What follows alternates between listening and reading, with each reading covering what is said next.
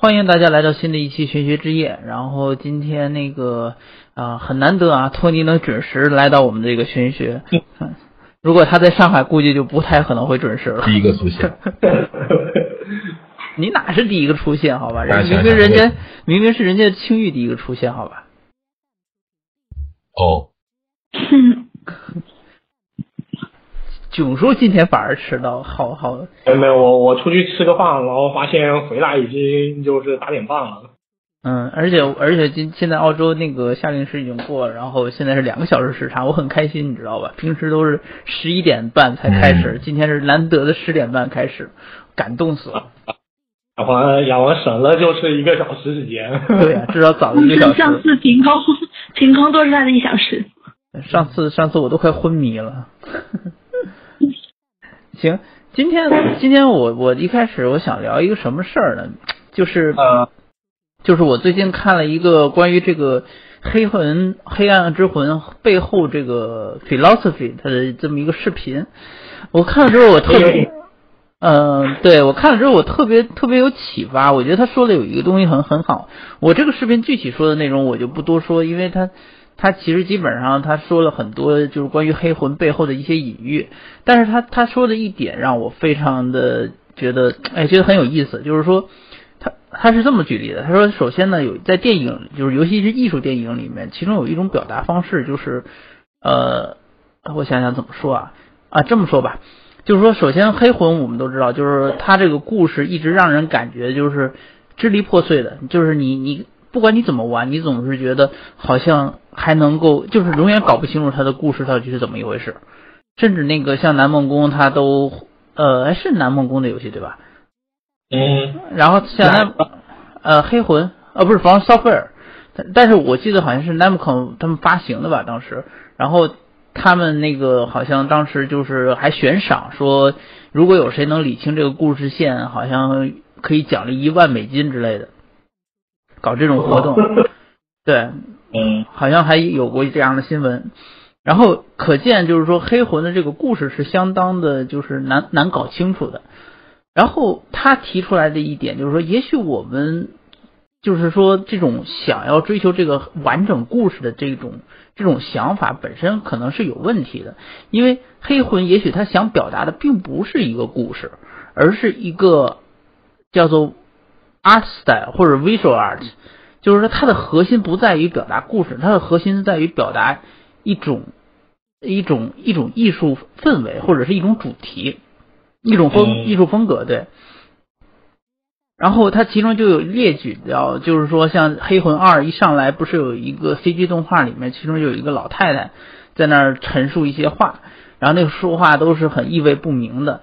然后那个老太太还在用那种编织用的那种风车，然后但是你知道后来进了游戏里，发现这个老太太根本没有这个人。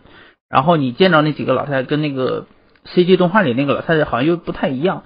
他那个 CG 动画里面，其实是在他是在那个向一个北欧神话故事致敬。我还特意搜了一下，好像是专门掌管命运的那三个女神的这么一个一个一个北欧神话。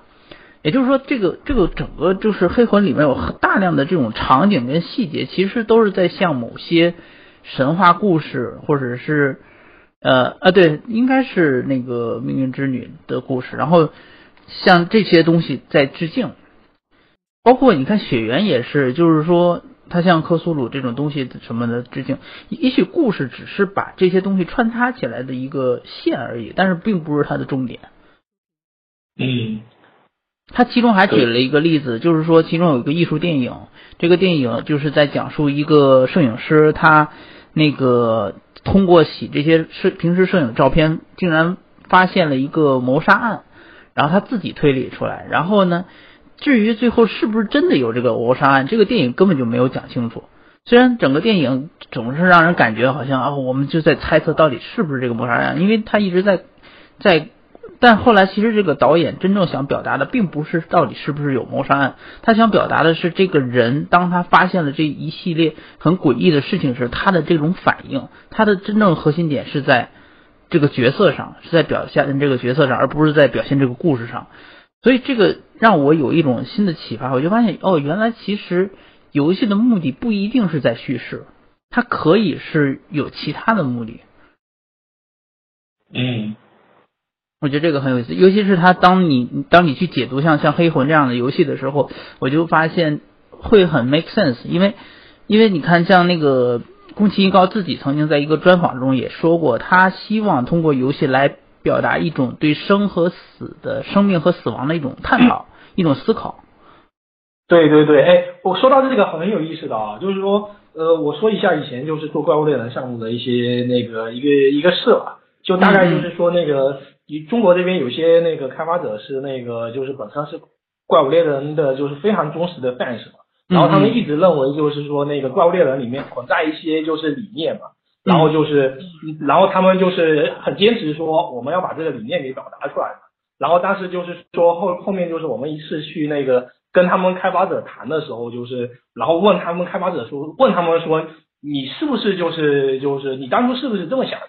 然后他们说不是，他们说就是其实就是那个他们就是没有做就是很严就很严密的那种设定，更多是表达一种感觉。对，就是反而就是就是说不会，他们没有想着就是像那种就是说很核心的玩家想的那么细。嗯，但是就是说。你你刚才说的这种氛围，就是他们是有说类似这样的那种感觉的。对，我我我觉得当他是这样的一个思路是，我特别能理解为什么黑魂是这样的一个游戏，或者是血缘为什么是这样一个游戏。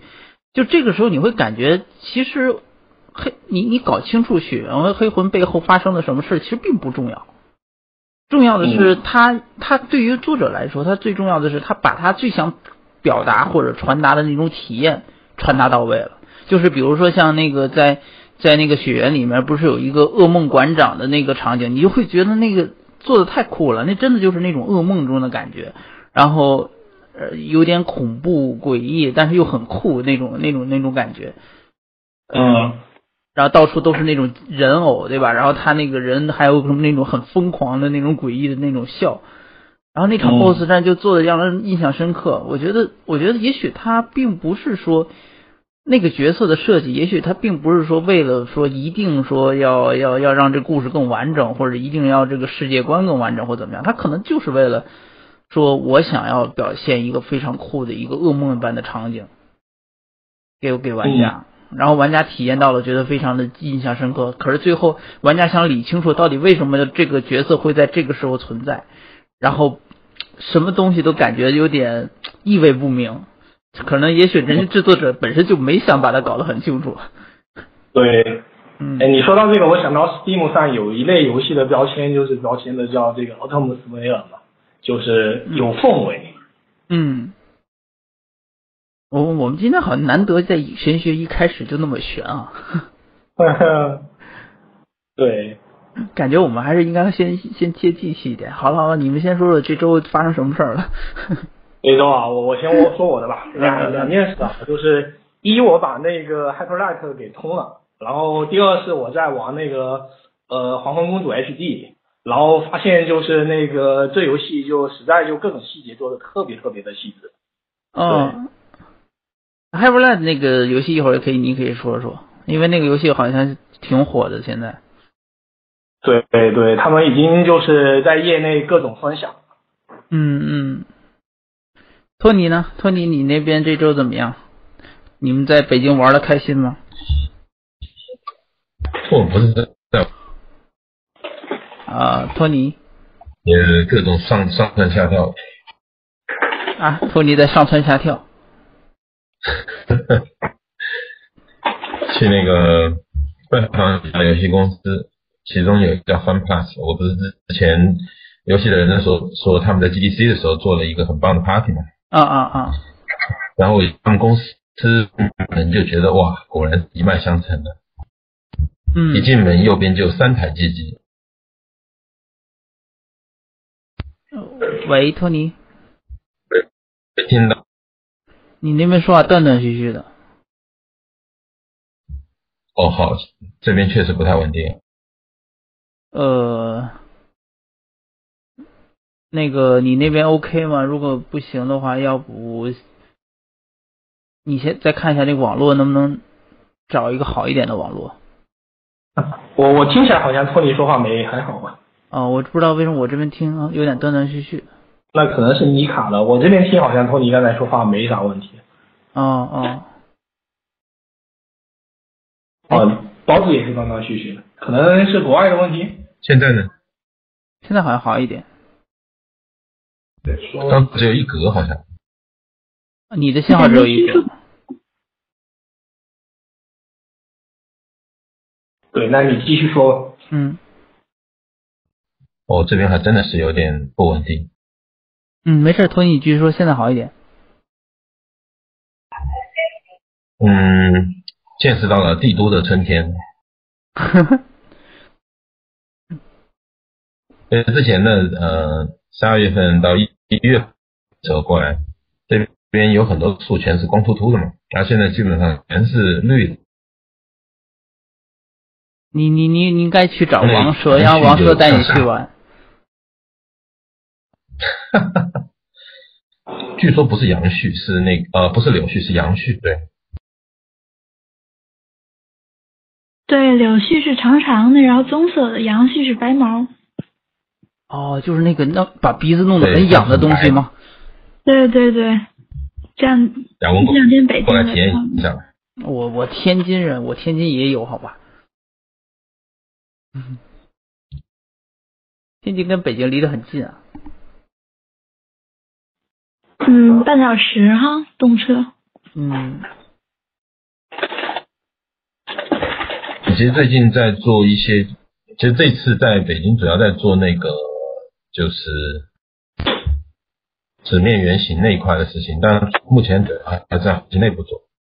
对，我看到你们好像在朋友圈有分享，然后我觉得你们好效率啊！真的，上次 JDC 刚聊完，你们就开始行动了。因因为确实有很好效果。你们是就是说在北京的火星时代在搞这个吗？还是说有其他的组织在合作？呃，就是在火星时代内部先和老老师做这件。再是给那个这边的学生开始去做这件事情。呃，我认为这样的一种方法能够让你在参与到游戏。当然，我认为其实整个纸面原原型本身也可以算是一个游戏，来去学习 game design。嗯。嗯，喂。呃，你继续，你继续。还是有点。因为有我听你们有点卡啊，这那那不太稳定这里。那么没事，要不你先休息一下。好好。嗯，那个青玉这星期玩了些什么游戏啊？在忙些啥呀？哦，这周玩了那个《究极机马》，就是 Steam 上那个。一个单机多人小游戏，就是一个对叫 Ultimate Chicken Horse，然后是一个由那个玩家自行创作关卡的那么一个互动游戏，就是说你们自己创创造那个关卡，然后要阻止你的队友到达终点，但是你自己也不要被套路进去的那么一个游戏。你你是怎么知道这个游戏的？啊，这个游戏原来呃前两天在奶油官有一篇文章。就是，嗯，有推荐。哦。嗯，现在好像在 Steam 的首页吧，首页的那个最新游戏上应该。我看一下，这英文名叫啥？叫 Ultimate Chicken Horse。Ultimate Chicken Horse，我找找。哎，我我好像还真不知道这个意思。嗯。是一个什么多人合作闯关的游戏吗？单机多人的。哦，单机都是就是对对对，你自己设计关卡，然后。然后来那个干预你的队友去到达终点。设计关卡，嗯，让我想起托尼的坦克大战啊，没事。嗯嗯。你别说坦克大战，最近又有新的发现。你你怎么你怎么说坦克大战就不卡？嗯。而且你那款游戏，嗯，好的，我我会去查查一下的，因为有关卡编辑器的游戏都很值得研究。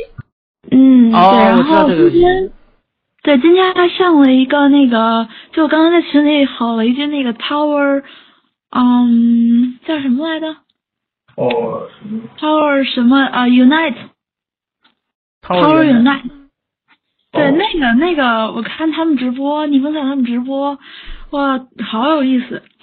对，四十多块钱也在 Steam 上，是一个多人在线的闯关游戏。啊，好像是个小游戏合集是吧？对。我看好多不同类型的。我看我看好多不同类型的小游戏。对对对，有那个，然后就觉得还很有意思。我现在在召集队友，召集队友赶紧买游戏，赶紧打。然后这这周有一个，嗯，有一个特别特别有意义的事儿，就是说我们有可能，嗯，基本上要去联系读库，然后做一些三 A 游戏的。稍等，我们家狗要叫了。我靠，这个还有准备动作的是吗？狗要叫的话。哇，还可以这样预告。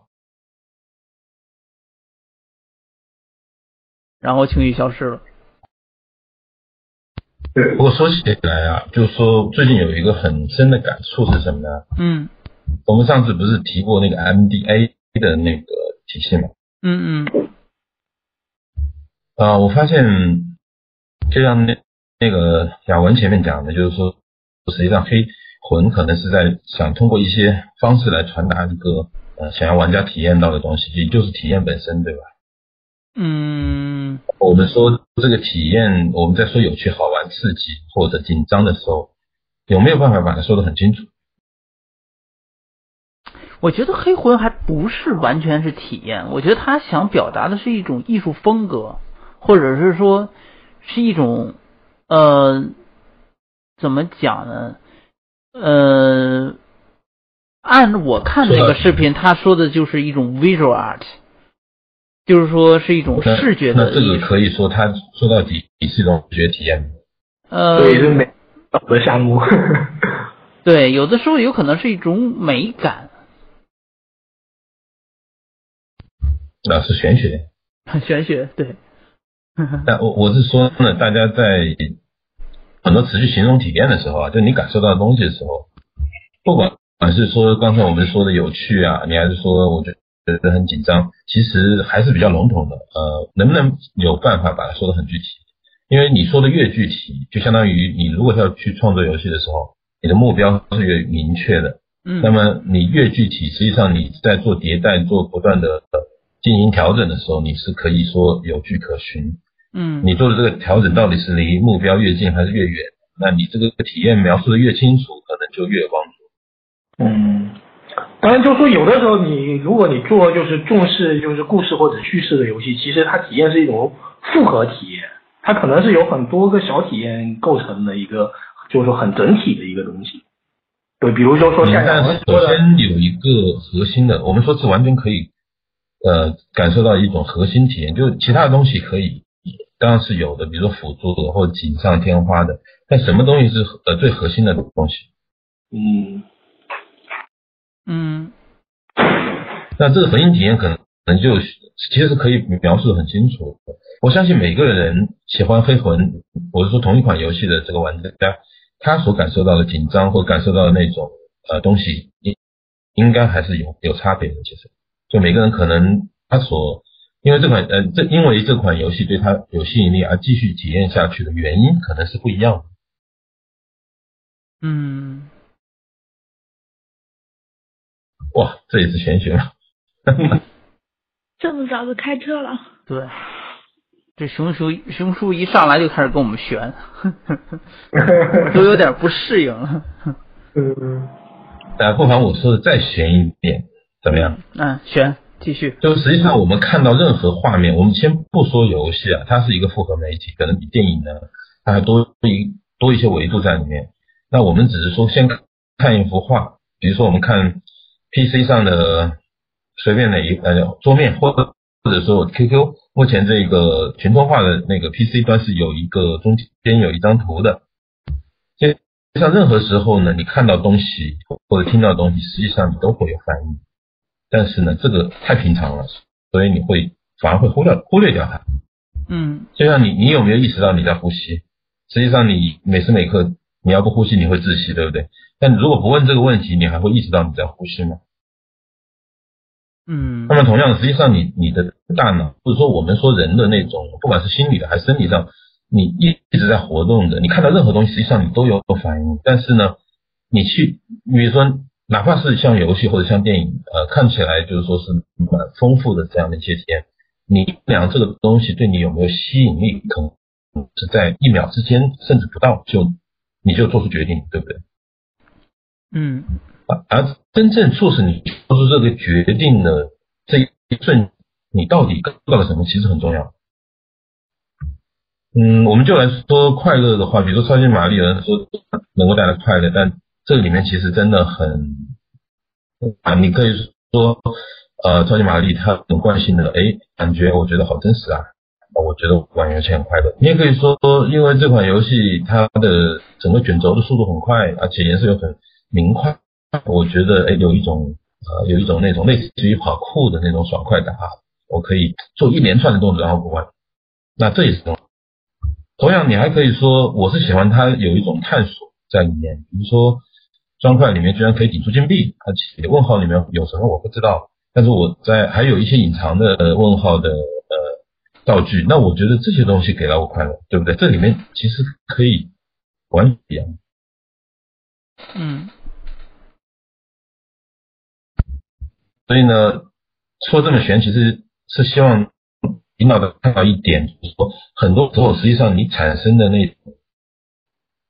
体验是一个结果，实际上是一个结果，还实际上，当你真正去思考，实际上每一个是在思考的时候呢，你你能够看到更多的原因在里面。就是说，首先你体验到的东西是什么？第二，到底是什么激起了你这种体验？我们如果挖的够深的话，是可以看到很具体的答案。因为这个最近在做 MDA 这个方面的事情呢，我就发现，其实啊，MDA 这套理论，包括它的提出者。在那个留外加分里面是有一集的啊，这一集好像雅文里没有翻译。嗯，哪集啊？他讲什么？他是讲就是讲 MDA，然后里面讲了叫做 Eight Kinds of Fun，因为那个提出者他他有有那么一个理论。哦哦，我知道你说那集，我知道你说那集。嗯。但那一集里面其实还是有人的，叫做叫什么 Blank。呃，听看起来像法语名，但呃，实际上这是他也是这次 GDC 的第二天的一个主讲人。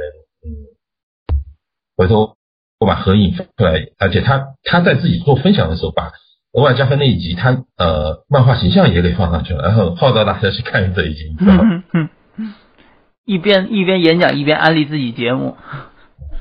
对对，就在最后总结的时候，他谈到这个。当然，因为 Actually Gratis 实际上在业内还是蛮知名的嘛。嗯，所以我我就发现什么呢？它里面有一个观点我很赞同，就是说 MDA 我们来看游戏设计师和玩家之间，他参与游戏的方式是有有很大的不同的，有的时候甚至是从两个相反的方向去关注游戏或者参与到游戏。因为设计师他会关注 mechanics 那块，就 M 开始，然后呢通过 M 和 D 传达 A。嗯，也就是体验。那么玩家他首先上来，他其实感受到的还是体验。嗯。那么这里面呢，就是说，首先不管你是做 game design workshop 这样的纸上原型，还是说你真正的做电子游戏的设计，可能呃，它有一个比喻，我觉得很有意思的，就是说它就像一个在有空调的房间里面去调温度一样。那房间里面是有温度计，然后呢有。呃，比如说空调还有遥控器，你觉得冷了，那么你可能可能会想办法去打开，比如说它那个制热的模式，是吧？让它制热。然后呢，如果过热了，那么相反，你可以去把这个温度控制在一个合适的那个范围之内。这里面其实他讲到的就是，它不是一个直接马上就能够看到结果的事情，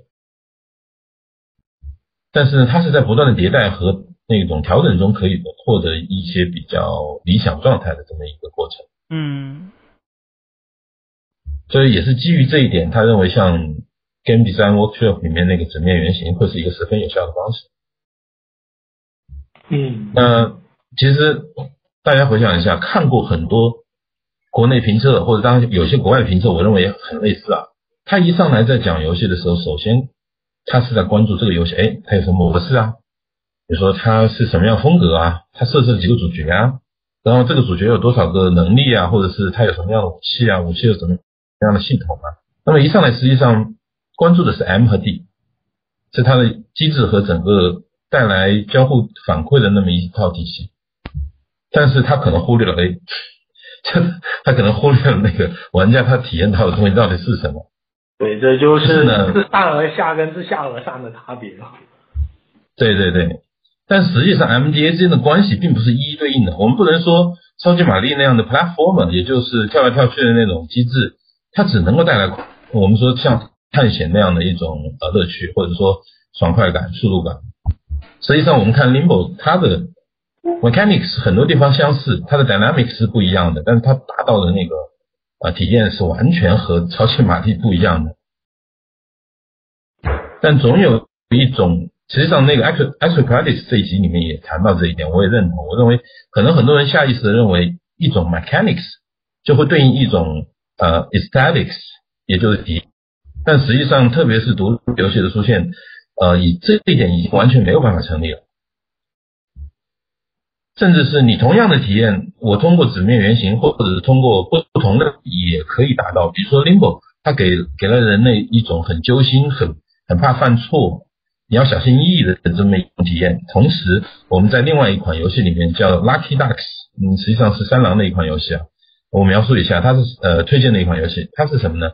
它是一个在风和日丽的场景下面，然后呢有川流不息的那个马路，比如说是高速公路啊，这十个车道，然后你一个鸭妈妈带着十只小鸭子要过马路的故事，你你们能想到的是什么体验吗？好像，对，这是很虐的一种体验，对吧？你会觉得我靠，我不敢看下去那种感觉。但你想，它实际上达到同样体验，它用的是完全不同的 mechanics，完全不同的那种 dynamics 这样的。那我认为里面 MDA，我认为真的它是一个，我们不能说它一个万能药，可是它是一个很不错的一个嗯体系，能够让大家去看清楚一些东西。嗯。所以呢，我还发现是什么呢？就是以前我们在推荐游戏的时候，呃，经常会说这个游戏属于什么类型。那这个类型实际上指的是什么？比如说我们前面说的 ACT，或者是 RPG，或者是 Platformer，当然是 ACT 下面的一个子类。以前似乎大家会觉得，比如说我说 Platformer，大家一定会想到体验差不多的东西，比如说索尼克，对不对？比如像有一些其他的就是跑酷类的，呃，就是跑跑跳的，比如说冒险岛啊，也许呃他们会想到这样的东西。可是我们随着这个独立游戏把这个游戏的机制的怎么说体验上极极大的一个探索和推进，大家会发现这些游戏类型、这些机制的类型，那看已经没有办法直接和我们说体验化等号了。那是不是今后我们去真正去谈到游戏的时候，去谈到给大家推荐游戏时？我应该是把体验放在第一位。如果说你喜欢 Limbo 的那种方式，也许让你我玩过马路的鸭子，你也会觉得不错呢。嗯。哎，这个好像最近最近这个网络还可以是吧？嗯嗯，没问题。对对对，其实就我我挺认同，就是那个就是托尼这个观点的，就是说我自己就是接触 MDA 一个。以后就是一个很深刻的体验，就是说，它可以给你一个就是自上而下的一个评判标准，因为就是你在游戏开发的过程中，其实是你有特别特别多的，就特别是你你如果你玩过很多游戏，你看过很多东西，就是说，然后就是说你这时候有很多选择的，啊，比如就是说我玩过，可能性太多，你如果要对你要做就是什么平台动作，那我现在就是说一一个跳跃就是。那个选择有非常的多的，那你凭什么靠什么去就是界定你自己的这个想要什么样的跳跃呢？就是说你不可能就是找个游戏我就抄着他那个样子嘛，那人家那个游戏是以他们的基准来做的，就你如果如果你直接把他这个东西给抄过来，你可能就极可能就是做不到一个好的效果。所以评判这个的标准就是你你自己的游戏你的最上层的就是体验目标是什么？对，没有这个标准的话，就是你你没办法衡量，就是你。要要去用什么样的这种机制？对，嗯，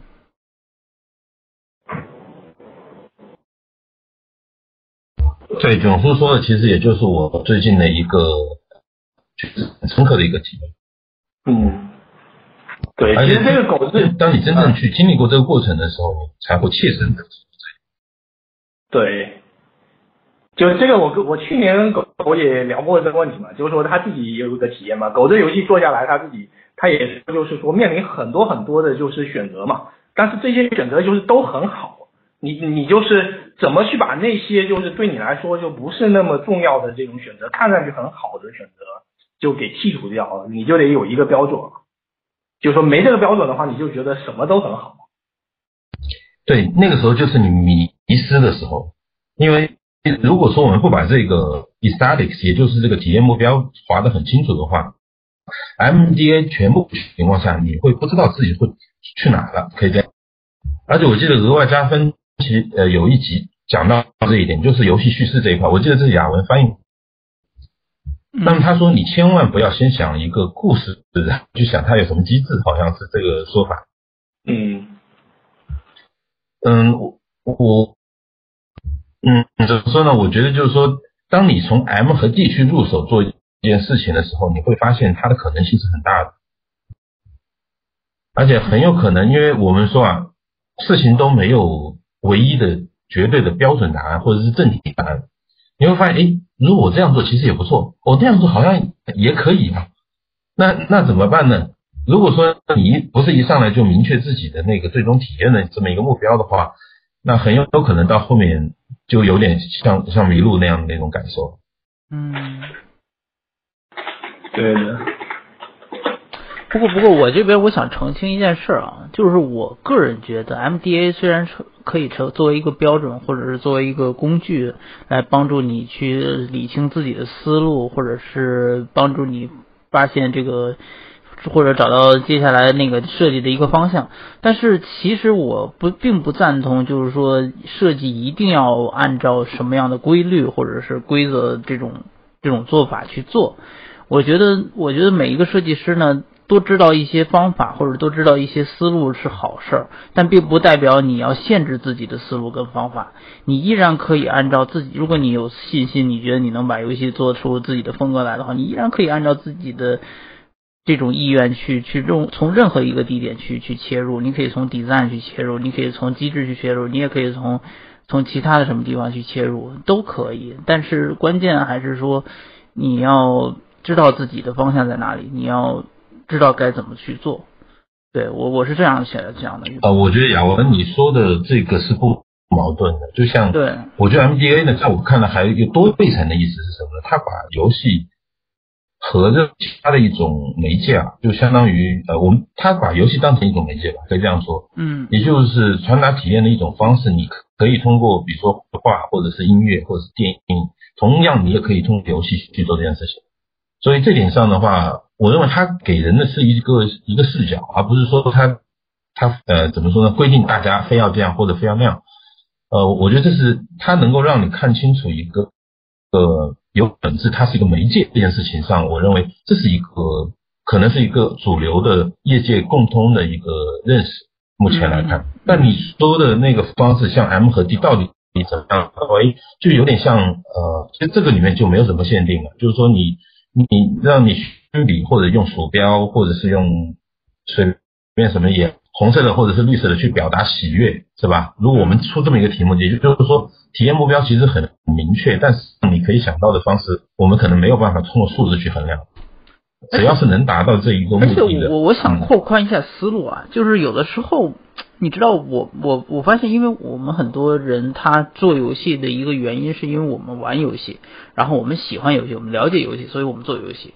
所以有的时候我们会变成一种把自己的思路给限定住了，就是说似乎只有游戏能够表达我们想表达的东西。然后实际上我是觉得发现很多成功的这个制作人，他们并不把游戏限定为自己唯一的选择，而是在不同的艺术媒介中，他选择了游戏，觉得它是他最恰当的能表达自己的一种方式。我不不知道你理理解我意思。我觉得最典型的两个人，我觉得最我有个人有一个回答，嗯，对，就是说呢，我认为游戏是目前为止能够传体验这一块，可能是最为它能够传达到最最为到位的一个一种媒介，但不是所有的你想达到的目标都一定要用游戏，而是说在同等情况下，很有可能游戏它能够做到的那种传达的深度啊，可能是是是最最深的，因为因为游戏它的交互，我们就简单的举个例子啊，很多时候大家。都是拿游戏的画面和以前，比如说八十年代小霸王时期、红白机时期的游戏进行比较。我们不妨看一下，我们回忆童年的时候，很多人都会很容易的想起我玩游戏，特别是玩第一次，呃，那个第一次玩游戏是什么情景？但实际上那时候的游戏，我们从它画面、从它的那个声音和当时主流的，我们说电影，那时候有彩色电影，那时候而且各个方面都已经发展的很很完善的电影或者是像日剧甚至是动画。相比它的声，就是说它的声光表现是很弱的。可是为什么我们会很容易想起我们玩游戏经历来呢？那我认为这里面有一个很重要的点，就是说他用的交互这种方式，而且往往用的是操控这种方式。当你控制马里奥的时候，他摔下悬崖，你不会说啊这个小人又死了，你会说啊我又死了，对不对？而且像那个魂斗罗，两个人在玩的时候，经常会有一个说法，就说哎你不要偷我的命。但他不会说，哎，你不要偷那个小人的命，对不对？也就是说，因为交互，所以它是一种很直接的方式，让玩家可以融入、直接带入进去啊，在这个世界中，他会认为，因为我控制他，我控制了这个小人，所以他就是我，他所经历的所有的东西，比如说变大，呃，顶了某，呃，顶了那个顶出一个东西来，或者说我可以呃干掉敌人，对，对于那个玩家来讲，都成了他个人的一个经历。也相相当于，因为有交互，所以我们玩马里奥、玩魂斗罗、超呃那个赤色要塞等这样的游戏的一个所有的历险和历程变变成了我们童年个人的经历。所以我们在看任何其他的作品的时候，实际上都是在第三人称在看别人的东西，而我们回忆自己的东西优先于别人东西，那么这是一个很正常的事情。所以我们会对游戏的印象更为深刻。所以这样的话，我。我还可以举出一个例子来，比如说，呃，电影里面导演想在五分钟到十分钟之内去呃传达一个他想要达到的目标，就是说那个男主角他为了筹为了筹得一百万去治病，给他的老妈治病，他想了各种各样的办法，对不对？他他他可以想想到很多不同的事情，然后在五分钟之内通过蒙太奇的方式把它剪出来，然后到后后面说，哎呀，他他真的是没有办法，还是没有达到，他可能只筹了六十万。好，这种情况下，可能会有观众会想，哎，我是他，我才不会这样干。嗯，那这个这个到处求爹爹告奶奶，哎，为什么我就不能去找个大 V 呢？我去做一个，对吧？我上下微博、上下微信不可以吗？那么这么具体的这些事情里面，肯定会有玩家会会认为，有他可以做的比那个导演呈现出来的更好，从而会导致一个什么结果呢？他会觉得这个男主人公没有那么正经。但是如果是游戏，我们我们可以怎么做？游戏我们是可以控制他做任何事情，到后面在一个规定时间之内都不能成功了，对不对？但是因为玩家自己经历了这一切，他自己是自己控制，他可以想到自己任何产生组合的方式，他后来都没有达到的话，那么是不是有更多人会切身体会到这个男主角无奈？嗯，对，当然还有就是游游戏做起来成本更高。对这个，呃，这个要看。你要是做独立游戏的话，可能就不像那个那种我们说像比较正规院线里面放那个电影那么高了。对。所以我觉得可能怎么讲呢？但是呢，我我不认为你做游戏就只关心游戏，因为如果说游戏它只是一个传达媒介的话，对不对？那实际上我们说其他的领域，包括音乐还有。像那个电影，它是靠什么东西来传达，来保证它可以传达到位呢？很多时候还是因为人他本身的一些特征和特点。嗯，那么这些特征和特点，我认为呢，就是说实际上跟我们在研究游戏的时候，我们会发现人有很多特征和特点呢，它它都是呃在不同领域里面的一种展现。比如说你控制，因为有交互嘛，因为交互又比较新。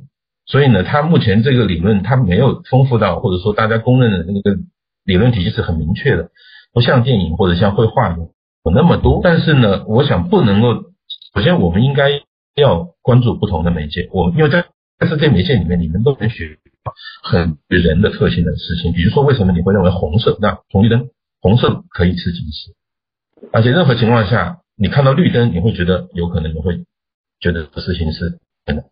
如果是黄的东西或者是闪的东西，你会觉得这个东西是有警示作用的。实际上，它都体现出来人的特性在不同层面的表现。但是呢，呃，可能唯一我个人不推荐大家做的是什么呢？你要把其他领域里面的东西生搬硬套、原封不动的拿到游戏中来，就有点像，比如说教团一八八六，我认为它有很多表现方式，有很多例子都可以证明一个什么事情呢？它是把电影里面的东西完全直接拿过来用。我印象比较深的是男主角他有有一次。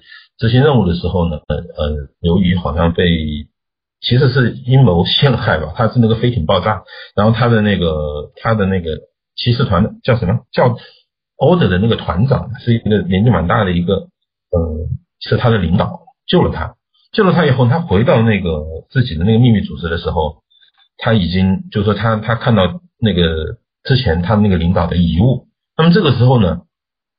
那个教堂一八八六完全是按照电影的方式来处理的，比如说他来一个正反打，然后首先他看到，哎，你这个这个镜头跟过去，他走进去了，然后看到桌子上有东西，然后另外一个镜头就是透过啊这个衣衣物啊，然后作为那个前景，然后背景呢是那个主角的脸，然后你会看他的表情。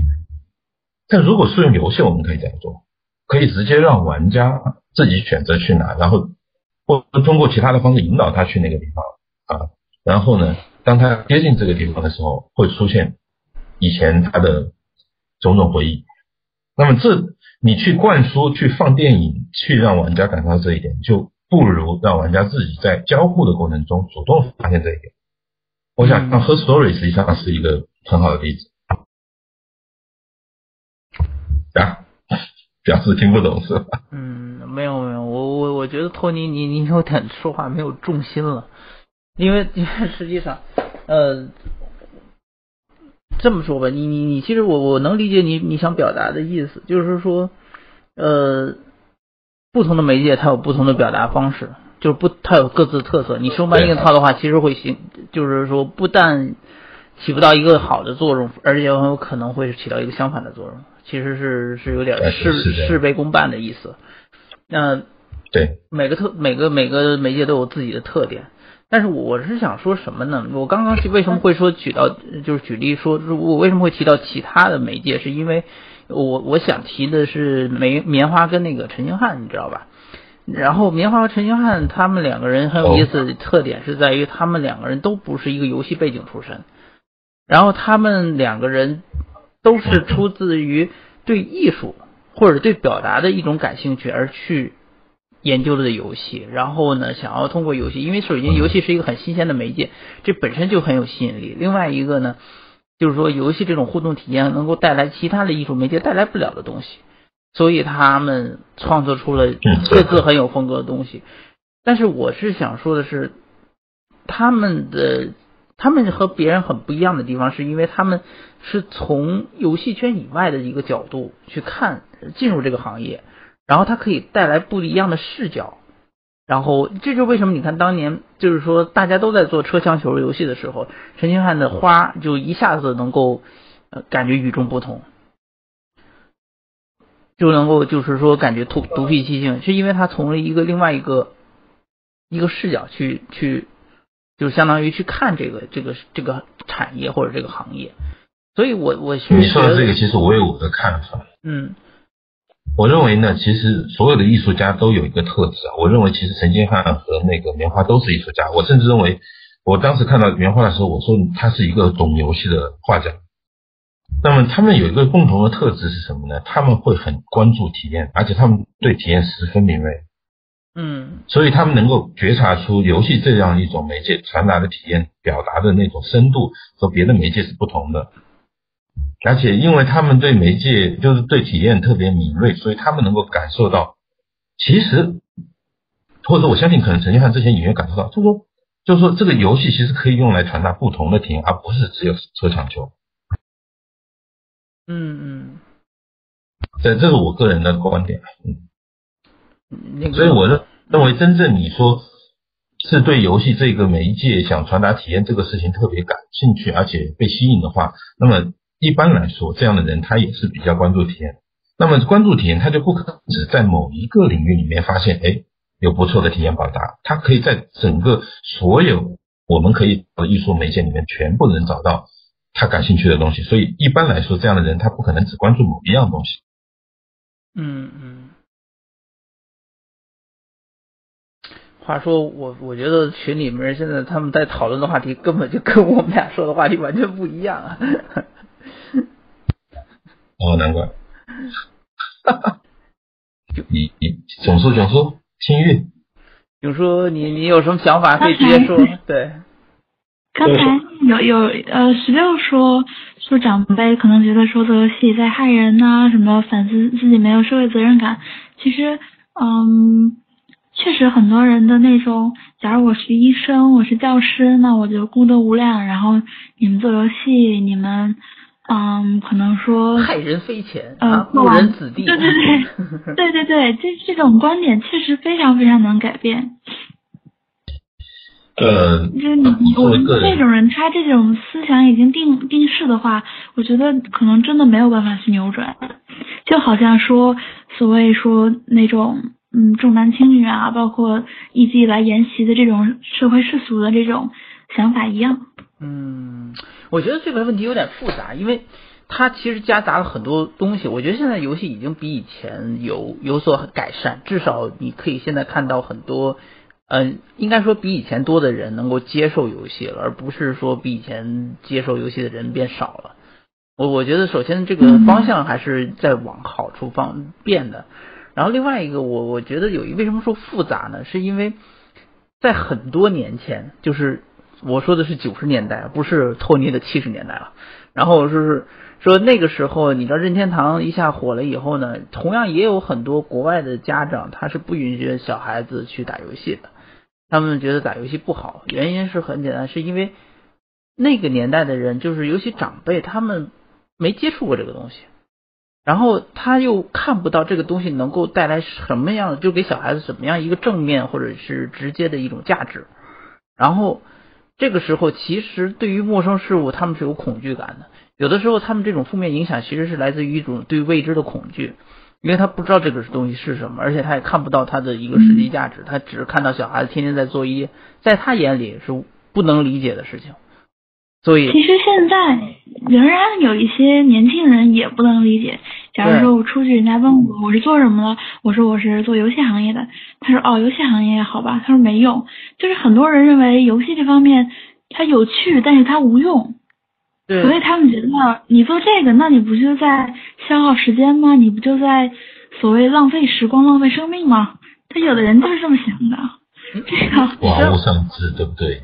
啊，你这个不光是老人的想法，在社社会里面，我我之前遇到过一个女生，她她可能跟我差不多大吧，可能比我稍微大一几个月，然后她就是那种绝对不能容忍自己男朋友打游戏的，她觉得，她觉得自己男朋友打游戏就是一种很，呃，怎么讲，就是很没。没出息的一种一种一种一种对，就是说男生嘛，应该去去追求事业，或者有一些更阳光的一些娱乐方式。就是说，为什么要打游戏在家宅着？觉得这这种方式是非常的，就是说这个简直就把所有一票把所有内向的人都拍死了。对，疯狼人表示压力山大。但是我觉得这个这个其实是我能首先我能理解，就是说。可能确实打游戏很多时间你要在室内，然后可能是相对来说比较宅，然后会会给人一种很很很消极的一种感觉。但是我是觉得游戏本身也是在进化，它也是在变。比如说以前最早最早的游戏都是自己在家自己玩的，对吧？然后后来变成了你可以自己在家跟别人一起玩，然后再后来变成了你根本不需要出家门，你也可以跟别人一起玩。所以它它它也是在一直变的。而且我现在很。呃，其实今天我还是想聊一下 VR，就是说，我觉得如果我们现在你这个话题转的，对对，为什么我说话题转的，是因为我发现现在游戏正在面临一个非常强烈的一个转捩点，这个转捩点就是说很有可能是 VR 或者是 AR 带来的一种新的转捩点。现在我我其实之前我们的那个就是说玄学之已经聊到关于就是说游戏现在这种多元化的出现，就是说什么竞技类游戏什么这个游戏，就是我们以前是说玩游戏和不玩游戏的人，现在变成了好像大家都玩游戏，但是呢，玩游戏的人分成玩休闲游戏的、玩核心游戏的、玩主机游戏的、玩电脑游戏，变得非常多元化。可能以后再接下来就会变游戏就会变成。呃，怎么讲？我觉得我们现在的游戏概念可能会会会消失，它可能会变成一个有点像我们现在说书或者电影一样，就是说杂志也是书，小说也是书，什么都可以说是书。书变成一个很笼统的概念，它再也它可以是好，可以是坏，可以是任何东西。然后游戏很有可能接下来在很快的我们未来十年二十年内就会变成这么样一样东西，然后结果就是看。大家的讨论范围可能就变成你玩不玩游戏，从就是从你是玩游戏还是不玩游戏，变成了你玩什么游戏，或者是你怎么去玩游戏，可能会变成这样的一个话题。所以我其实并不是特别担心，就是说现在你如果面临一些负面的声音，比如说有些老年人他可能不能接受你玩游戏这件事儿，或者是你你做游戏他们会看不起你，我觉得这个事情可能会在未来的十年会。会有很大转变，嗯，而且而且我我还是那句话，我我我对游戏是的期许是觉得它可能会成为一个超越书、电影，我们现在以往的任何一种媒介的存在。嗯，对，对，是我完全认同。我觉得长辈为什么有有时候可能会这么想，是因为有一些人他玩游戏玩的很很过度。假如说初中翘课去网吧打游戏，然后大学毕业或者说高中毕业，我我在天天宅在家什么都不干了，我就去打撸啊撸，这种人很多。嗯，也可能会难免的形成一种社会偏见。因为确实，你去网吧的时候，你你看那帮人，假如说在网吧宅个三五天也不回家，不换衣服，也就跟那儿天天抽烟，然后醒着打游戏，然后睡一会儿再打，是有这样的人的，而且还不少。是因为，而且对对对，而且网游坑钱，手游坑钱，页游坑钱，这个在咱们咱们眼里，咱们也都知道，对吧？确实有很多不良风气在的，所以说人家说这些也也无可厚非。只能说从从核心来改变，争取改变游戏整体行业的，嗯，这种不健康的我我我说一个，我最近有一个体验很有意思啊，因为我最近不是在在做一打一些工嘛，然后你知道有些工作，我我觉得认为我曾经我是很难接受的，然后呢，我现在也是还可以做，然后我觉得我的接受能力。我我我通过我我的接受能力的一个提升吧，就是以前我觉得我做不了这件事，然后现在我能做这件事。我发现人的这种对事情的接受能力是其实是可以无穷大的，就是说只是你需要时间，而且你需要的是一个心理期许。它有点像我们玩游戏一样，就是说为什么你看之前我们讨论过，就是说 Steam 上有些游戏给差评，然后差评的一个很大原因是因为它跟广告说的不一样。然后我本来以为它是一个动作游戏，结果玩了之后发现它是个 RPG 游戏，对吧？那那我肯定就给差评了。也许这游戏根本不差，也许或者也许如果如果我要早知道这是个 RPG 游戏，可能我会很开心的玩下去。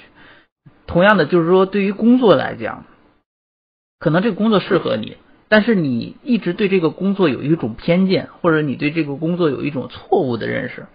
然后等你去体验之后，你会发现遇到各种困难，因为你的思维方式完全不一样，跟这个工作切合不上。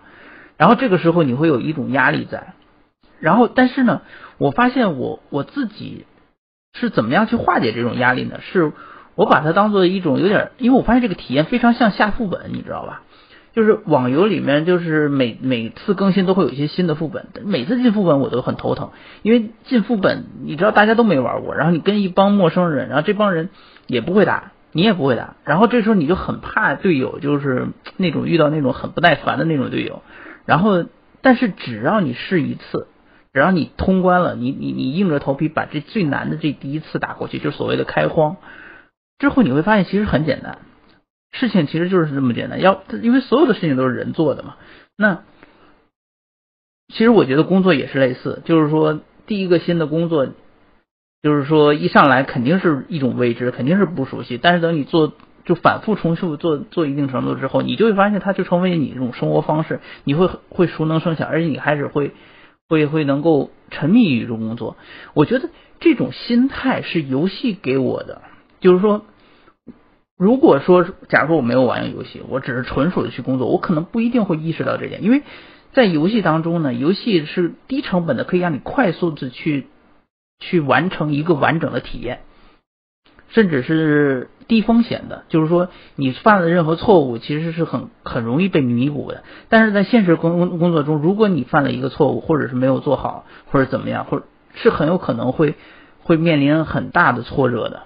这种挫折不是每个人也许都能一上来就承受的，然后游戏能训练你这种心态，训练你这种对面对问题、面对这种这种挫折的这种这种这种应对能力。这个其实之前对这个其实之前那个额外加分也有提过，这个他们管这叫什么 agency，就是说它可以成为一种能够对它它其实它其实能够成为一种一种能够。呃，快速的让你去适应这种变化，或者是呃工作，或者是这种这种不确定未知的这种，而且还能加强你的信心的这种一种方式。所以我其实我认为游戏以后会成为每个人教育必不可少的一部分。虽然现在我估计理论上还没有，就是说说你玩游戏一定会比不玩游戏的人心理承受能力强，我估计现在还没有这样的理论或者数据存在。嗯，其实那个 gamification 游戏化啊，还有 service game，其实都在探讨这个。嗯。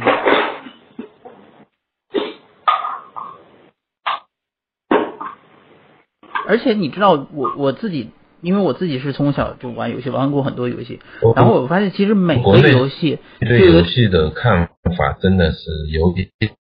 嗯，我我真的觉得每一个游戏就有点像每一个工作行业一样，它是。就是说，各自都可以有各自的经营，你都可以把这个游戏玩的逆天了，但是你也可以就是浅尝辄止玩玩，然后就换一个游戏，然后你会发现每个游戏它都有一些特别牛逼的高手，他可以在上面花无限多的时间，然后打的是呃那个神乎其技，对吧？就像行业各个行业一样，就是说每个行业都有精英，每个行业都有高手。然后，但是也是每个行业都有一些小白玩家或者休闲玩家，随便玩玩就会换一个下一个游戏。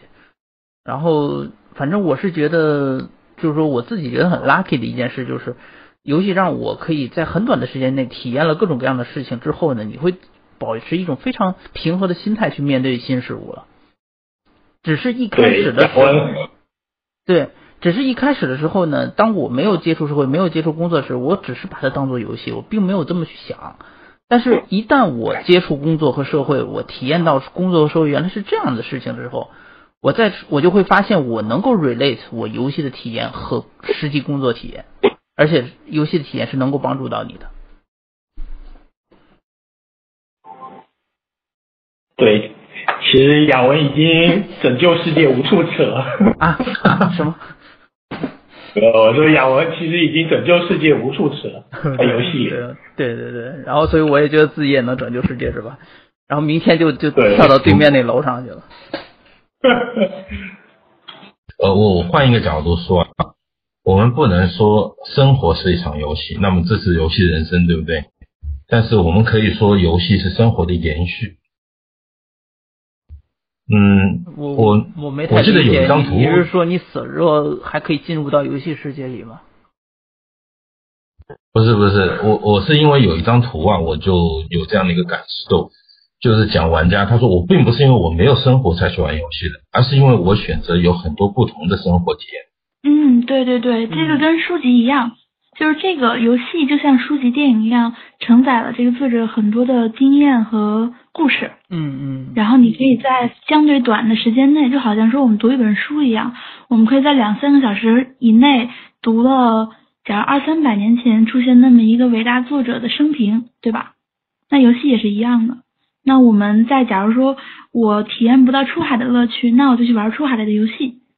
嗯。然后呢，我在自己看 MDA 的过程中，还发现一个很有趣的事情啊，也是很容易被人忽略的事情。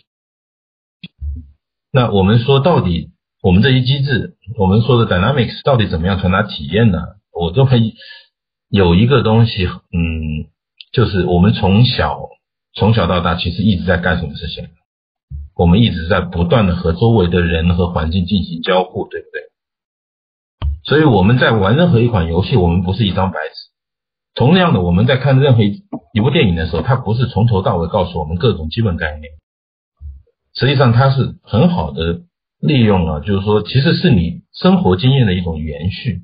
我们说，任何一款游戏，实际上它都有自己的一个虚拟的世界和里面的规则。而如果谁能够很快的适应一个新的规则，那么在现实生活中是不是也能体现出来它的一些特点？嗯，我就发现有很多以前我们一个新的游戏，特别是红白机时代啊啊，新的游戏过来之后马上就上手，而且可能是所有小伙伴里面上手最快的人。那么他在现实生活中往往都有很强的一种适应能力，有很强的一种，比如说换了环境以后，他可能第一个适应。所以我认为这实际上是生活的，就是这个人的性格和各个方面一种。在生活中的一种延续吧，它在游戏中也能体现出来。同时，游戏因为它有交互这么一个维度在，呃，可以说呢，它也是一个更像，就是说更加比其其他的媒介有更丰富的维度，而且更像生活的这么一种体验。嗯。哎，是不是又太悬了？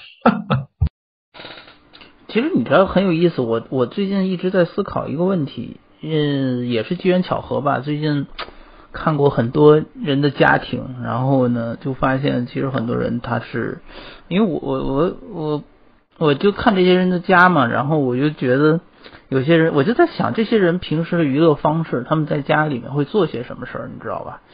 然后就看到很多人其实是没有游戏机的。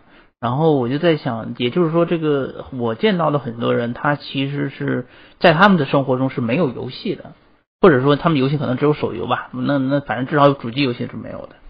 然后这个时候我就在想，像我玩血缘或者玩黑魂，或者是玩呃像像巫师三啊，像像像神秘海域啊，或者是像感觉我说怎么都是 PS 四上游戏那个。哎，你我我我我，反正就是之前我有很多游戏上的一些很好的经历，那他们是没有体验过的，而且他们也是不能理解的。然后我不知道，我我在尝试理解一些不玩游戏的人，他们的生活是什么样子的。这是我这一个星期一直在考在在想的一件事儿。嗯，这个其实这个其实我我今天也有跟朋友聊过。聊过一个类似的问题，就是我朋友说说他最庆幸的事儿是他出生在一个大城市，因为他可能家庭条件并没有很好。但他最庆幸的一点就是说他出生在一个出生在一个一线城市的中心地带，所以他在眼界和嗯视野都没有说有有逊色于其他的人。他说按这个道理来讲，那些生活在二三二三四五六七八线的小城市的人们，可能就是对他们的一种。就是一种缺失吧。嗯。后来我跟他说，我说可能说确实你们的层次视野和见识不一样，对吧？但你们的幸福的点可能是一样的。就假如说我是一个生活在一线的，和我生活在三线的，假如我在什么 CBD 里面工作，和我在家在家可能干那些体力活，但是我们都能达到百分之一到百分之百的快乐，对吧？就好像说我跟在现实中跟一个跟一个人谈恋爱。那我很幸福，就是假如我找到一个喜欢的人，我很幸福。然后可能某个明星在跟吴彦祖谈恋爱，他也很幸福。虽然我恋不到吴彦祖，但我同样能感觉到幸福啊，对吧？所以可能很多人生活里没有游戏，但他们肯定有另外一种娱乐方式，让他能达到这种幸福感。嗯，嗯，不过我我我我为什么会会？很好奇，就是说不玩游戏或者没有生活中没有游戏的这些人，他们的娱乐方式呢？是因为我想知道这些人他的娱乐方式中，就是他们跟游戏以外没有任何关系的这些娱乐方式中，有没有哪些东西是能够跟游戏 relate 在一起？就是说我其实一直很很想，就是找到一种，也不能说找到一种方法，应该说是很很很感兴趣的一个话题，就是说。如何让一个不玩游戏的人能够玩游戏？如何让一个对游戏完全不感兴趣的人他能理解游戏的魅力所在？这是我非常非常感兴趣的一个点。嗯，那你要分一下，就是他对玩游戏完全不感兴趣，是他厌恶这个东西，还是说没有体验过？嗯，可能要可能会有点复杂，这个。对，他是有偏见吗？还是说他没有体验过？我从小就在让我爸妈玩游戏。呃，首先我爸我玩游戏是因为我爸的影响，然后我从小就是一直让我妈玩各各式各样的游戏，所以我妈一点都不排斥游戏，而且我外婆跟外婆也在玩游戏，都是因为我。所以，所以我很成功的在国内的时候就就安利周围所有的人在玩游戏，对我来说这都不是件难事儿。只是后来出了国以后呢，我就一开始我周围朋友也都在玩游戏，但后来不知道莫名其妙就开始觉得。哎，发现好多朋友都不玩游戏，就真的当你认识越多的人，你会发现其实还是蛮多人不玩游戏的，而且是原先很多玩游戏的人，现在也不玩游戏了。他们长大了，哈哈哈。这这个是我非常不能。什么时间了？是国内还是国外？国内国外都有，那个。呃，应该说国内居多，应该说国内居多。就国外经常是，如果这个人从小玩游戏，他现在也还玩游戏，嗯，他基本上没有太大的变化。可能是对我我说所谓的长大了，就是我觉得他们可能变得更更冷漠了。就是可能我小时候我我愿意去玩游戏，然后去填充我这些生活。长大了以后，我可能觉得玩游戏是一种浪费。那么我觉得这个时间，我可能会做一些工作，做一些能让我加薪升职的事情。所谓那种长大了，可能就是说变得没那么，没有那么，嗯，怎么说，单纯了，缺少想象力了，没有。我觉得这可能不那么中二了，不那么中二了。可能有些人就是说他会变有这样的变化，可能跟他怎么看待游戏以及怎么定义游戏是有关系的。嗯。如果说他觉得游戏就是当呃呃像我像贾文这样不太可能有啊。就一般来说，如果没有玩过八位机，那么他是从直接从网游开始接触游戏，特别是中国，呃，那很有可能他会觉得可能游戏就是这么一个 M M O R P G 的类型吧。我发现有很多这样的人一开始不接触游戏，呃。到了那个 iPhone 时代，他开始玩《愤怒小鸟》，还觉得蛮有意思。那么最，我刚才形容这样的一个人，可能二零一四年的时候有最多的一个变化，就是他们在接触到纪念碑谷以后，可以说这一款游戏改变了他们对游戏这个媒介的一个呃一个一个定义吧。嗯。但确实，我觉得像特别是国内呢，就这个事情是有点复杂。我在 GTC 的时候也跟不同的国家的那个开发者跟他们聊过这个事情。那其实不管是日本、美国，甚至欧洲，有些地方实际上也出现过游戏禁令，比如说八十年代的时候。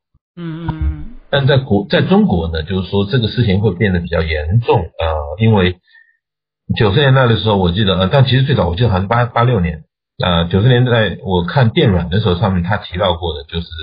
电子海洛因，他把游戏定义为电子海洛因，再加上呢，也也许有很多呃父母并没有听说过什么是电子海洛因，但是呃呃，这的一个街机的街机厅的那个形象是不太好的，嗯，而且任何和那个比如说考试或者说学习无关，但是又能够占据嗯学生大量就小孩大量精力的事情，可能对他们看来其实都是有害的，包括其实不仅是游戏了，还有动画片。那么游戏为什么会首当其冲的被这样的呃被评价呢，或者说被这样的抨击呢？我个人认为就是说，它是一个我们前面就讲到，它因为交互嘛，它是一个更为强大的，而且是比较直接的让玩家进入到，就像沉浸在这个游戏世界中的这么一种呃呃，它有一个很特殊的这种方式。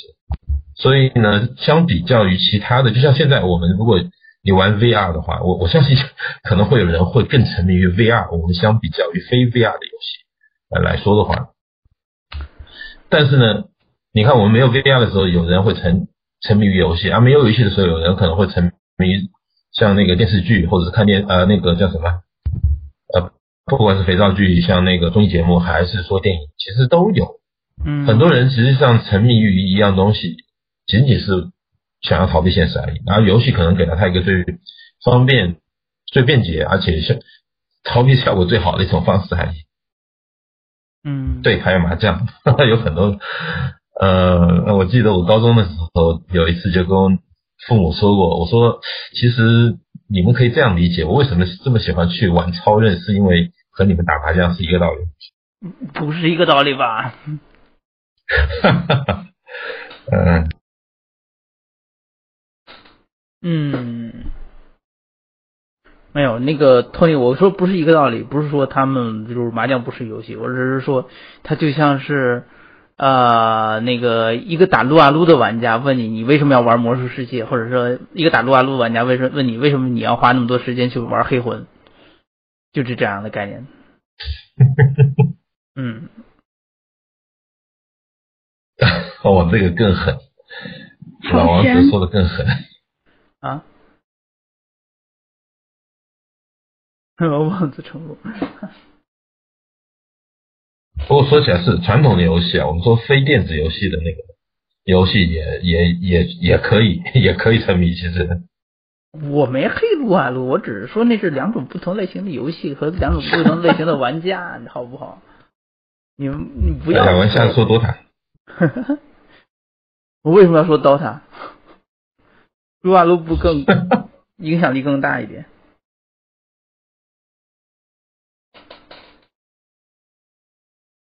那个囧叔消失了，而且狗到现在没上。对，我在呢，我在听你们说。菠萝还好吗？菠萝不好，菠萝不知道在跟囧叔在干嘛。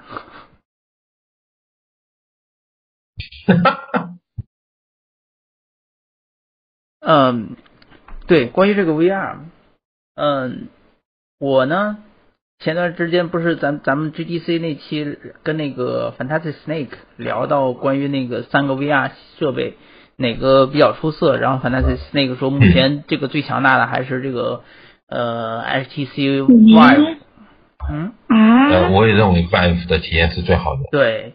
然后，所以我就特意去做了一些 research，因为我挺惊讶的，因为我以为 Oculus 是最好的，然后没想到这个这个 HTC Vive 确实好像呃在目前为止各方面超过了这个 Oculus Rift。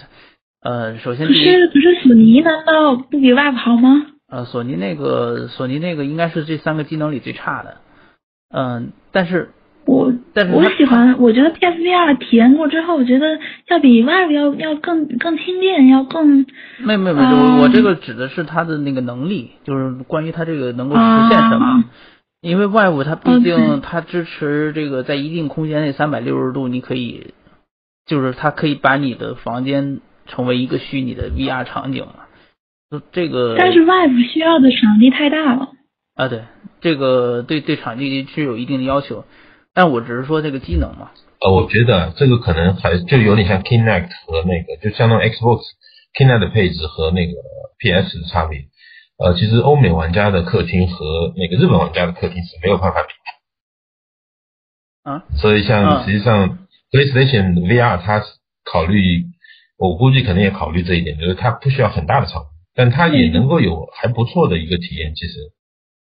对。对，而且 PSVR 非常轻。对。但我个人呢，我是从这个角度去看这个 HTC Vive。哎，话话话说说说个题外话，比如说那个这周就是上那个 Steam 的一个，就是说水平超高的那个一个国产解谜游戏，你们看到了吗？叫什么？叫什么？月影之那个。是是那个月影什么的吗？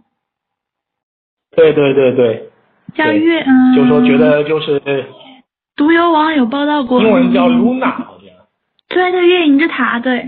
呃呃，对对对，那那个我觉得就是，对，那个我觉得就是水平特别的高，就是说可能是国国内这两年就是我看过的那个，对对，就是说他们现在在那个 KS 众筹嘛。就是说，我觉得是国内这两年我看到的，就是英迪里面可能就是水平，目前来说就是说换出来的那个目前最高的。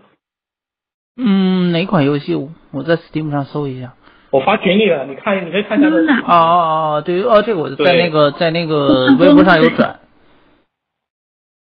这个我在微博上有转。就是说，嗯嗯。九叔想说啥？说。呃，程序预比。九九叔那边信号不太好吧？嗯，不知道九叔又说了什么要被和谐的东西了。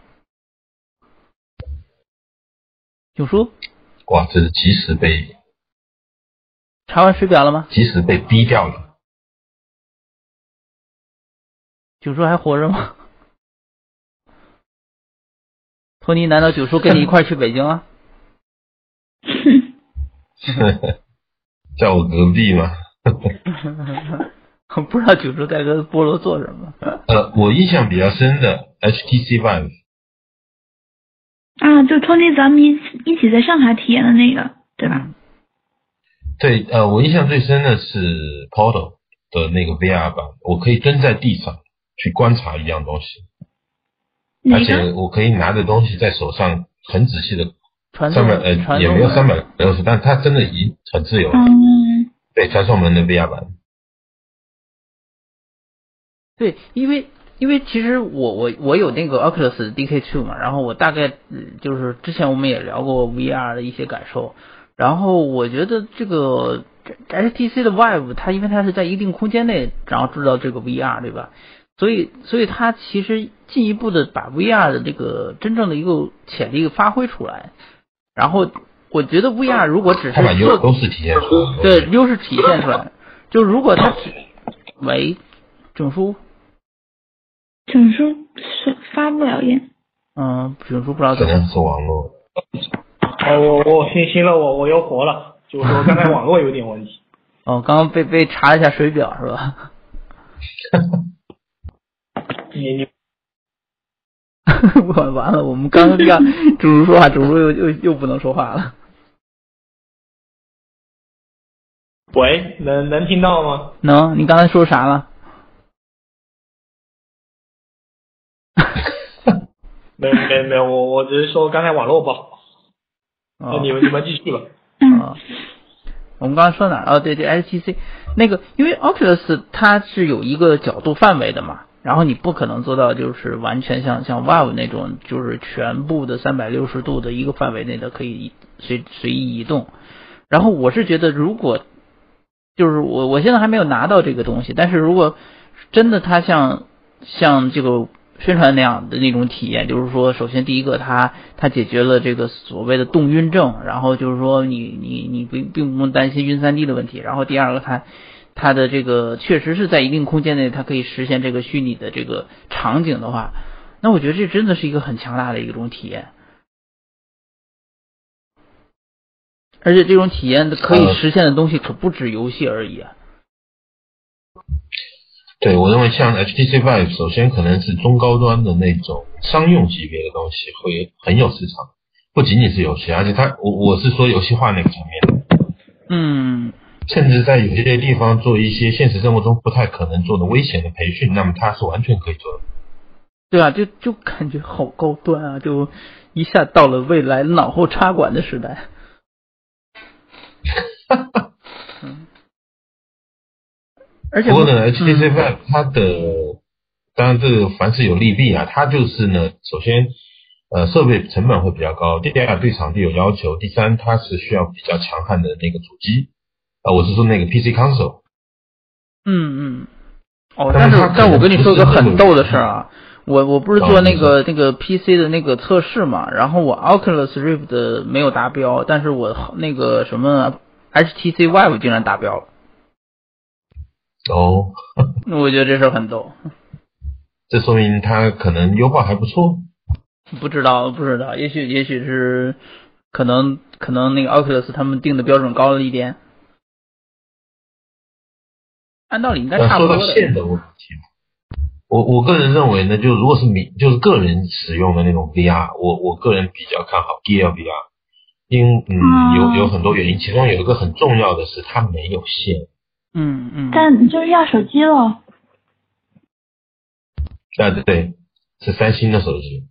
对对，还要买而且手机。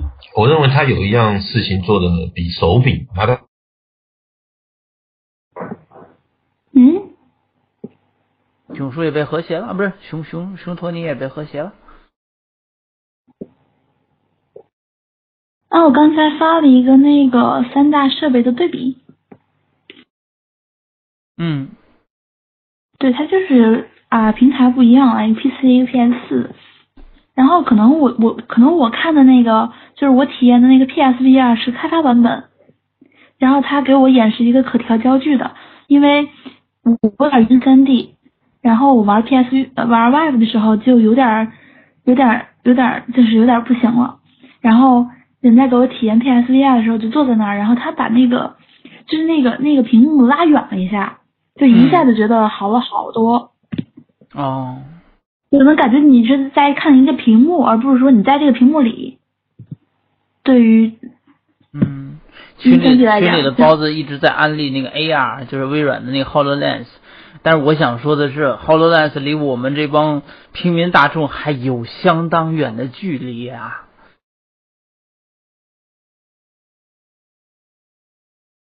对呀，这个这个这个现在还不能够把 AR 完全提到台面上来聊呢。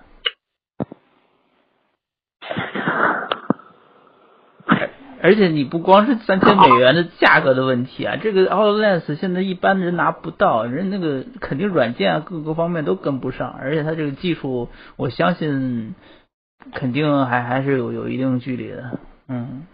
嗯，现在反正三大厂商最主要的解决问题就是说，这个 VR 要要要怎么让它去移动起来，就怎么让它从有线变无线，怎么解决电池问题。哦最近你知道国内所有的。就是有这方面 VR 计划的人们都在筹备做 VR 公园。VR 公园就是那个在一个场地里面可以用 VR 玩一些什么游戏之类的。对，就各种各样的走走走。对，我在那个好像墨尔本已经开了一个，墨尔本开了一个那种四个人打僵尸。嗯，呃，今年好像 GMGC 也有一个呃 VR 版 CS 是六个人啊，六个人打僵尸哦。哦，对啊，然后有我原来有一个做音乐的，嗯嗯，嗯，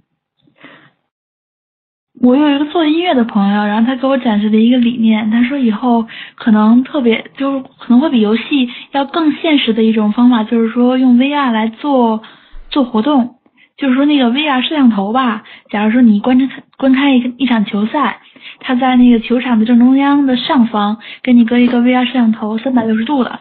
然后你从家里可以三百六十度的看这场赛事，同步的，或者说演唱会、音乐会一类的。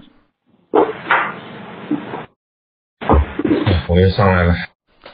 哇，托尼我我刚刚想宣布托尼今天很悲剧的，然后要告别我们了，然后没想到你已经上来了。嗯，我觉得就好像就是那个 PSPR 是可调焦距的，Vive 不可以，Vive 你只能架在鼻鼻子上。哦。而且可能我不知道为什么，我始终觉得 Vive 比 PSVR 要重。那肯定的。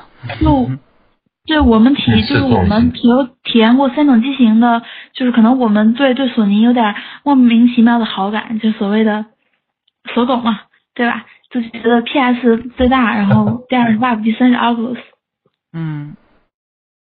哇，但有可能是因因为我没有深度体验过。哦，首首先是这样，那个索尼的那个设计还是很厉害的。我觉得在三款 VR 里面，就是说在对，就应该说穿戴最舒服的肯定应该是索尼。就是哪怕我我没有试，我都能。很好的。对，他他他他考虑很多东西。对对对对对，我我。Vive 的话鼻子很酸，但是 PS 的话就感觉他把力量就很好的放在头部了。给你架了一个什么东西，我也不知道，就感觉鼻子是没有什么压力的。对对对，索尼在这方面下了功夫，它设计真的真的很到位，而且而且索尼它它其实跟那个 Vive 和和 Oculus，应该说这三个 VR 其实针对都不太一样，就是说呃，可能 Oculus 跟 Vive 还相对有点有点类似，就是说，但是索尼的那个 VR 其实是跟这两个都不太一样的。索尼这个 VR 从一开始的定位就是给普通用户的一个一个最好，就是目前来讲最最能够接受的一种体验。所以他把重心没有放在技术上，他把重心是放在这个主要还是在体验上和你现在这种这种实际的这个游戏体验上，嗯。他需要的，呃，他需要的那个，嗯，客厅的大小或者是活动范围大小也没有 wife 那么那么大。对。当然，他肯定也没有像 Vive 那种那么那么多复杂的感觉，好像对场地有要求的这种功能，他也没有。他们俩是都都掉了吗？嗯，嗯，这俩不给力的家伙啊，今天是怎么了？哎，我我活着，我活着。我又活了。嗯。九叔，你在跟菠萝干嘛呢？没有啊，没有，我就刚刚好那个刚才掉线了嘛，现在不是在听你们讲嘛，在听你们讲 VR 嘛。哦，九叔，你可以说说话嘛。呃，好，就我我毕竟就是那个我唯一的 O Class 就是都被那个 Snake 借了一年多，我啊，闹了半天被 Snake 借走了，我晕。对啊。D K Two 吗？对对啊，可惜我可惜我不在，那不在国内。我要在国内的话，我把我 D K Two 给你完了，我那 D K Two 都都已经积会了。哎，难道现在现在外部不需要线了吗？外部需要线啊？需要的。对，我记得还是拿在手上的不需要。没有无线吧？对，线线是个问题。那个很接头盔还是有你的那控制器太魔性了。索尼的控制器。你是说那个电动棒吗？不，对对对，这两个这两个点对吗？是那个手上拿的。对，就现在那个那个线的问题是最最重要的问题，对于这几个厂商来的。嗯。所以头盔那块的头显真的没有办法用无线，除非是用手机。哦，顺带一提，那个 Oculus 目前它那个控制器还没有上市，Oculus 的控制器要等年底才有才有。呃，不是手柄吧？应该就是它那个像握握着一个圈一样的那个那个控制器。对，那个 Hololens 呃不是不是什么 Hololens，我都被包包子给带带到那个 AR 去。那个那个什么 HTC 的那个 Vive，它它本身是带控制器的。那个控制器长得有点无线的手。对。有点像 We 的那个手柄，然后有点呃个性，嗯。我觉得 HTC Vive 的定位是十分的精准，因为现在它 呃，我有几款体验，包括像那个上海有一个叫天使文化，他们也做了原创的密室逃脱类游戏。呃，我的一个感受就是说，当你手上拿着这个控制器的时候啊，呃，你可以尝试着，比如说，因为你是可以通过头盔，呃，它有有一部分你可以看到现实世界就一点点，你会发现你的手和那个虚拟世界中你的手的位置是完全一致的，所以在这个上面是，呃，很自然而然的你会去做一些事情，再加上反光问题。呃，对，其实属于是漏光的一部分，但也有可能我当时带的也不是特别好，有有这个可能，因为大家排队去体验嘛。嗯，哎，话说那个 Gear VR，你们谁体验了？那个感觉怎么？Gear VR 我体验过，也挺沉的。也也挺什么？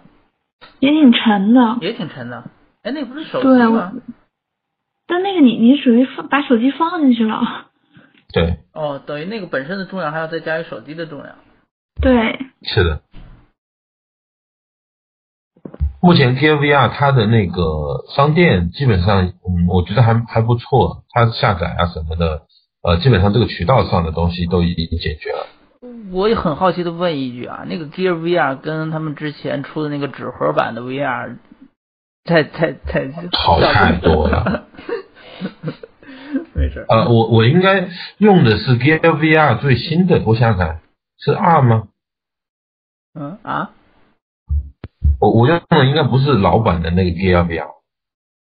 嗯。我我认为它的成像是跟 DK Two 差不太多，但是因为没有线，而且，但它可可见范围要比 DK Two 小一些，其实。哦，我我反正比 Google 那个 c a r b o 要长太多了。DK Two 那个看久了眼会不舒服的。我这个要看你是什么内容了，呃，特别是有的时候你需要去移动，但是你身体没有动的情况下，你很容易晕。这个其实不管你玩什么设备，看久了都是不行的，应该最最多最多的体验时间也就是十五分钟。嗯，我看那个就是国外的几个评测，他们说现在的正式版的 Oculus 跟那个 HTC 都能够做到在某些。软件都可以支持几个小时都没有不会晕的，真的吗？对，他说有些体验甚至一个小时是没有问题的，他们自己的亲自评测是这么说。对，是要看什么类型，但是但是说是比之前的开发者版本要好很多。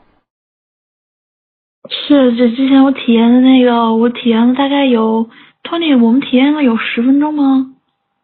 就呃，你说 Polo 的话，那个可能十分钟多一点吧，我感觉像那个，但是如果说是天使文化的那个密室逃脱类的游戏，天的那个是吗？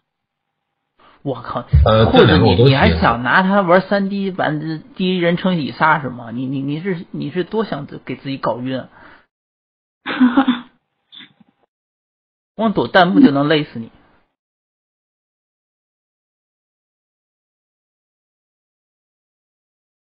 嗯，索尼的理念就是，就就是坐在沙发上，然后我静静的，就是固定视角去看这个东西。嗯。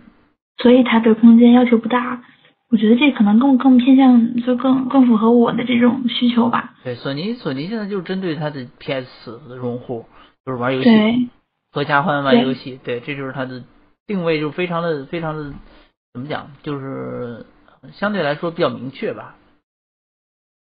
嗯，但其实我自己特别喜欢那个，我特别我觉得 VR 跑步机特别酷。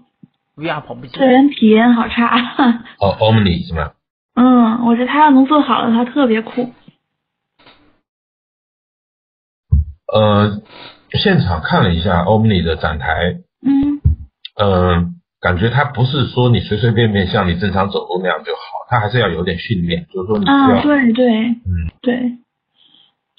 就我觉得那个要要进化了以后，如果在在家就可以说实现在游戏的地图里面随便走动的话，那肯定就就就就满足我对它的所有需求了。那样会很累的吧？我基本上今后健身房就会多这么一个东西，对吧？好像你看有些游戏什么动不动四十平方公里，对吧？然后你从 A A 点走到 B 点，累死。是是是。嗯，